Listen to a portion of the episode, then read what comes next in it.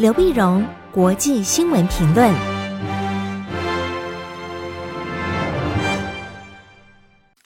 各位听众朋友，大家好，我是台北东吴大学政治系教授刘碧荣，今天为您回顾上个礼拜重要的国际新闻呢。第一个，我们先看美国大选的结果。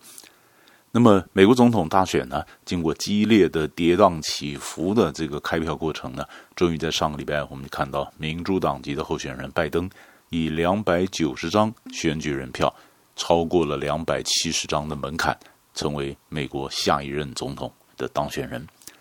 那么，这个代表着川普时代的结束，那么迎来拜登时代的开始。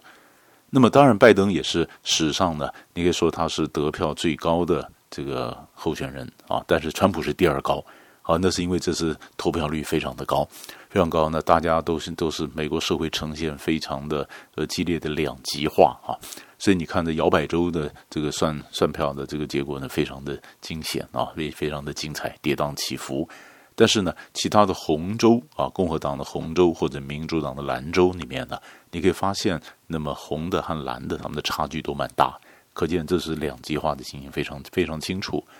那美国大概中间的这个州呢，在打开地图来看，中间这些州大部分都是红色，两岸的那么当然是蓝色。所以这是有很明显的一个城乡的差距啊。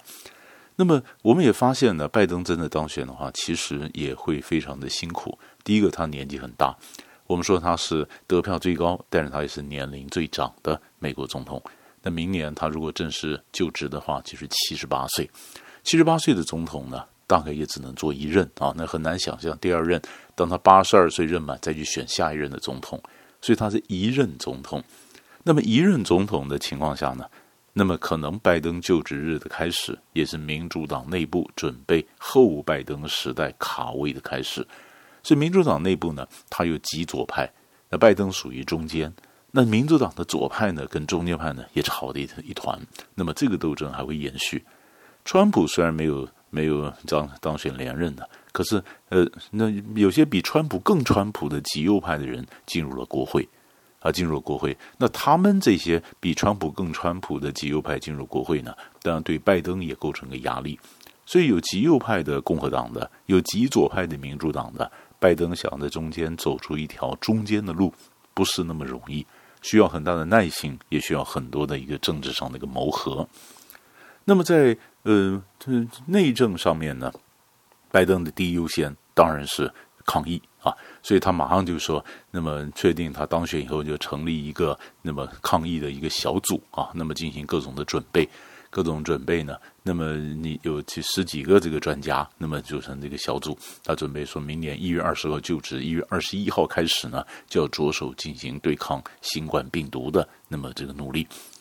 但是有些这个人在担心，就是川普现在呢，到明年就职，但还有七十几天。那在这个情况下，美国天气变冷了。每个天气变冷了，如果川普一直宣一直宣称呢，那么疫情不严重，而没有认真去抗疫，结果在这段时间疫情忽然整个爆发起来，变得更为严重，那这个影响就很大啊。还好，那么昨天那么九号的时候呢，有个新的消息出来，就是疫苗有所突破，疫苗是突破。那么美国的辉瑞药厂跟德国的生物技术公司 BioNTech 宣布疫苗突破百分之九十有效。这当然对关心疫苗的、对抗疫的人来讲是一个很大的一个消息，对美国的股市呢也是个大的利多啊。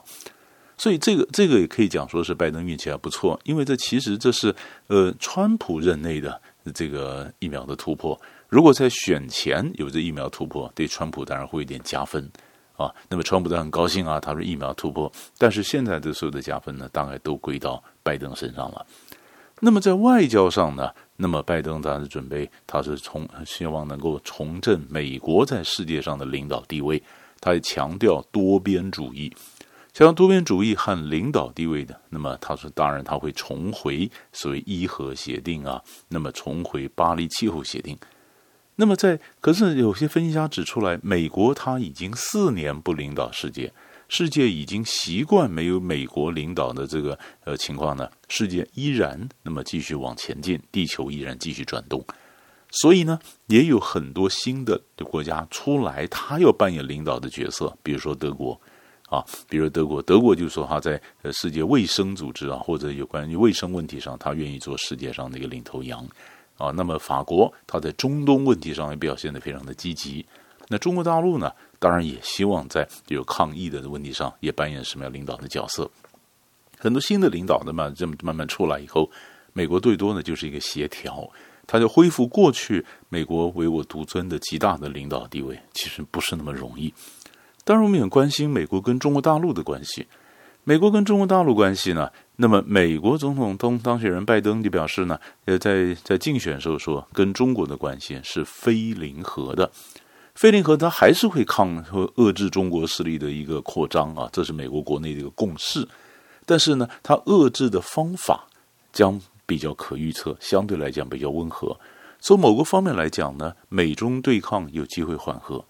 从另外一方面来讲呢，美国比较容易去联络欧盟的国家，共同协调政策来对抗中国。所以中国大陆内部就有两种讲法：那一种就是美国事实上，嗯，跟中国就有机会缓和；另外就是美国可能更为比这个拜登可能比川普更为难缠啊。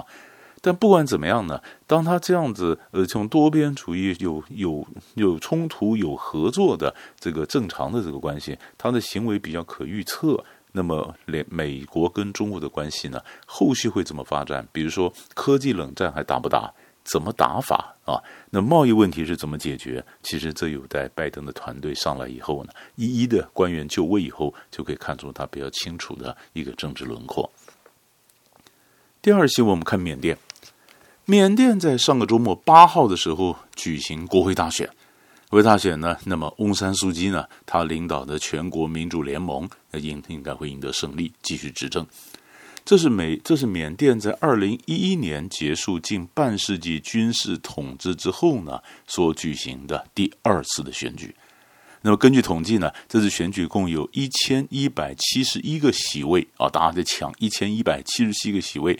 选民呢，可以从九十二个政党和独立竞选阵营的六千九百多名候选人中，那么进行选择。进行选择，那么翁山苏姬呢？那么这选择他当领导的这个民民盟呢，还是会获胜。获胜的，但是晓得这次的缅甸的这个选举啊，不是直接选举产生国家领导人，而是选举联邦议会跟地方议会。那联邦议会又分成上议院和下议院，夺得联邦议会主导地位的政党将有优势，在明年总统选举中获胜啊。所以他是这样间接的选举。但是翁山苏姬呢，因为缅甸的这个总统有限制，因为他的配偶呢是英国人，所以他不能够当总统，不能当总统，所以他只能当执政，等等被幕后当实际的领导人啊。可是，就算翁山书记这赢了，其实他面临的问题也非常的多，非常多。第一个当然是经济，经济呢，因为新冠病毒的关系啊，缅甸二零一八年到二零一九年的经济成长率是百分之六点八，可是二零一九到二零二零年只有零点五，就零点五，所以这经济经济的问题非常严重，非常严重。那第二个呢，当然缅甸呢，翁山书记上来，他是要过去执政五年。军方的势力依然盘根错节，盘根错节，所以他一直希望能够修宪，一直修宪，希望能够，比如说你限制谁不能当总统啊，总统资格的限制啊，军队的政治权利啊，那所以说，那么那么好几项权利，希望能够修宪，但通通被军方挡下来，为什么呢？因为二零零八年军政府制定的宪法，当他慢慢开始有一点民主化之后呢，军政军方为了保持他的势力，他制定的宪法，宪法中呢规定，议会中将有至少四分之一的议员是军方指派。那宪法也规定，军方在内政部、国防部、边境事务部等三个主要部门，他有控制权啊。那么，并且呢，在特殊情况下，它可以接管政府的权力。比如说出现叛乱啦、恐怖攻击啦、暴力手段夺取政权等等，所以，所以国防军的总司令得以行使立法、行政、司法机关的权力，直接接管政府。但是你要修掉这个宪法，你要有联邦议会百分之七十五的议员要同意。那可是呢，军方有保证了百分之二十五的这些议员，他如果不松口的话，你根本不可能超过百分之七十五。所以这个就是宪政上，他就这个卡关卡在这里。那么另外一个问题就是罗兴亚人问题。西方人非常关心罗兴亚人问题，但是缅甸因为历史的原因、军方的这个原因，对罗兴亚的这些少数、这些是少数民族呢，或者他是穆斯林嘛，那么罗兴亚人，但是缅甸人不承认有罗兴亚人的名词，